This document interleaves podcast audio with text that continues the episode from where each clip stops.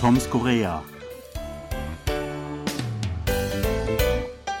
Vor einiger Zeit habe ich einen schon etwas älteren koreanischen Film gesehen, der unter anderem an einer Schule spielte. Da erklang das typische Schulklingelzeichen am Ende einer Schulstunde, das ich zum ersten Mal vor fast 20 Jahren gehört habe, als ich meine Karriere an koreanischen Fremdsprachen-Oberschulen begann. Ich habe gleich einen Nostalgieflash bekommen und mir war klar, dass diese Melodie mich auf ewig an Korea erinnern wird. Ähnlich bei dem koreanischen Drama Our Blues auf Netflix, das mir eine Kollegin empfohlen hat. Dort fährt ein etwas älterer Verkäufer mit seinem kleinen Lieferwagen auf der Insel Jeju-do über die Dörfer und preist seine Waren per Lautsprecher an.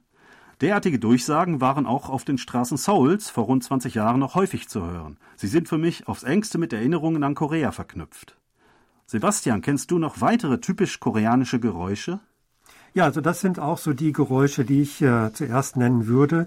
Äh, dann fällt mir ein, was so ein bisschen ähnlich ist, immer so im Umfeld von Supermärkten, von diesen kleinen Supermärkten. Da gibt es auch viele Durchsagen, immer so Marktschreier sozusagen, die dann die, die neuesten Waren anpreisen per Lautsprecher, Megafon. Also das gehört irgendwie so dazu zum, zum Leben in der Stadt, dieser Sound, dass immer jemand was verkaufen will. Also das ist ganz typisch. Ähm, ja, was noch? Wir haben ja bald Sommer, also die Zikaden oder die Grillen, die sind ja doch sehr laut. Und das ist so ein Geräusch, das begleitet uns wahrscheinlich dann wieder so von Ende Juli an bestimmten Monat oder etwas länger. Also das ist auch sehr typisch und äh, ja, Korea-spezifisch. Ja, genau. Äh, sogar mitten in der Stadt. Sie sind ja teilweise so laut, dass man sich kaum unterhalten kann, wenn man direkt neben so einem Baum steht. Manchmal schaffen sie es auch oder verirren sich auch in eine Wohnung äh, und dann ähm, kann man das kaum orten, woher das Geräusch kommt. Es wird von den Wänden abgeprallt und man kann dieses, äh, dieses Insekt kaum finden, um es loszuwerden. Genau. Gerne kleben die auch an den Mückenschutzgittern und äh, fangen dann an, morgens um 6 Uhr loszuzirpen und dann sind alle wach in der Wohnung, ist auch ganz nett. Ja, aber zum Beispiel diese Obstverkäufer, die gab es ja früher äh, viel häufiger oder ist doch seltener geworden? Ja, früher war das wirklich fast alltäglicher Bestandteil. Also immer hat man irgendwo weit einen gehört, kam näher und ist wieder weggegangen. Die haben in ihre Wagen angepriesen, so Äpfel, 3000 Won oder sowas. Und ich habe immer bewundert, wie, was sie für eine Stimme haben und ohne Pause können die das machen und so. Aber ich glaube, die meisten haben das doch irgendwie vom Band abspielen lassen. Klar, das ist ein Band. Äh, dann gibt's natürlich noch Lumpensammler, Schrottsammler, die kamen alle durch. Also da hat man immer irgendwas gehört. Ja, immer in der Umgebung fuhr jemand und äh, wollte was haben oder verkaufen, je nachdem. Also das war so auch ein typischer Sound, insbesondere auch an Wochenenden, sonntags. Vielleicht fiel es einem mehr auf, weil es insgesamt ruhiger war oder weil man mehr Zeit zu Hause verbrachte. Ja, also es ist auf jeden Fall etwas weniger geworden, etwas ruhiger geworden, könnte man sagen. Einmal zurück zu diesem Schulsong, den ich da gehört habe. Das ist ein Klavierstück, äh, komponiert von einer äh, polnischen Komponistin, Tekla Baracewska, vor über 150 Jahren. Es heißt Gebet einer Jungfrau. Es war damals quasi ein Superhit äh, und ich habe ihn allerdings zum ersten Mal wirklich hier in Korea gehört und seitdem fast an jeder Schule, an der ich gearbeitet habe.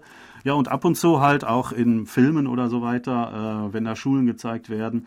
Ähm, das löst dann halt sofort sehr starke Erinnerungen an meine ja, erfolgreiche Zeit als Schullehrer äh, wieder aus. Es gibt aber auch andere Schulgongs zum Beispiel, so richtige Gongs, erinnert so ein bisschen an Big Ben oder so, die dann das Ende einer Schulstunde ankündigen ähm, was äh, nicht immer äh, sehr erfreulich war.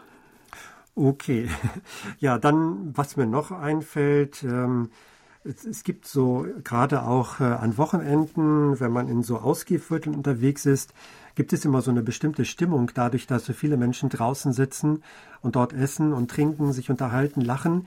Also das ist eine ganz schöne Atmosphäre, besonders im Sommer kann man das wahrnehmen. Also das äh, gibt es natürlich auch in anderen Ländern und Großstädten, aber in Korea ist es in meinen Augen, in meinen Ohren noch etwas intensiver und äh, ich finde das eigentlich sehr angenehm. Was natürlich auch intensiver ist, das ist das Summen der Klimaanlagen. Sowohl draußen, wenn man ja in der Stadt herumläuft, als auch drinnen im, in Räumen. Das ist mir heute wieder aufgefallen. Ich dachte nämlich, ich hätte schon eine Zikade gehört, bin da näher rangegangen, da war es tatsächlich nur irgendwie das Zischen oder so einer Klimaanlage, die ein bisschen und rund lief. Ein ganz neuer Sound.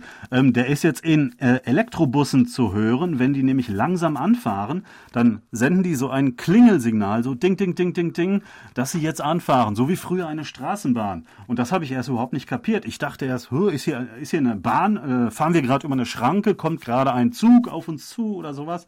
Oder vielleicht ist irgendwo ein Handy hier, das die ganze Zeit bimmelt. Was ist das denn? Ich war doch ein bisschen verunsichert, bis mir dann irgendwann klar war, dass das unser eigener Bus war, der dieses Signal aussendet, damit Leute wissen, aha, jetzt kommt ein, äh, jetzt fährt ein Bus an, ein Elektrobus, der halt sehr leise ist und ähm, das so signalisiert. Ja, also das ist äh, auch ein deutlicher Unterschied allgemein, wenn wir über Busse sprechen. Früher waren die Busse einfach viel lauter. Ähm, also da hat sich auch viel getan, dadurch, dass jetzt mehr Elektrobusse gefahren werden. Ähm, früher gab es auch so landesweite Alarmübungen, erinnerst du dich? Ich glaube, gegen zwei Uhr war das manchmal. Und so eine richtige Sirene erklang die ganze Zeit. Dann ist der Verkehr stehen geblieben. Die Leute sind stehen geblieben und sollten, glaube ich, einen Schutzraum oder irgendeine Überdachung aufsuchen.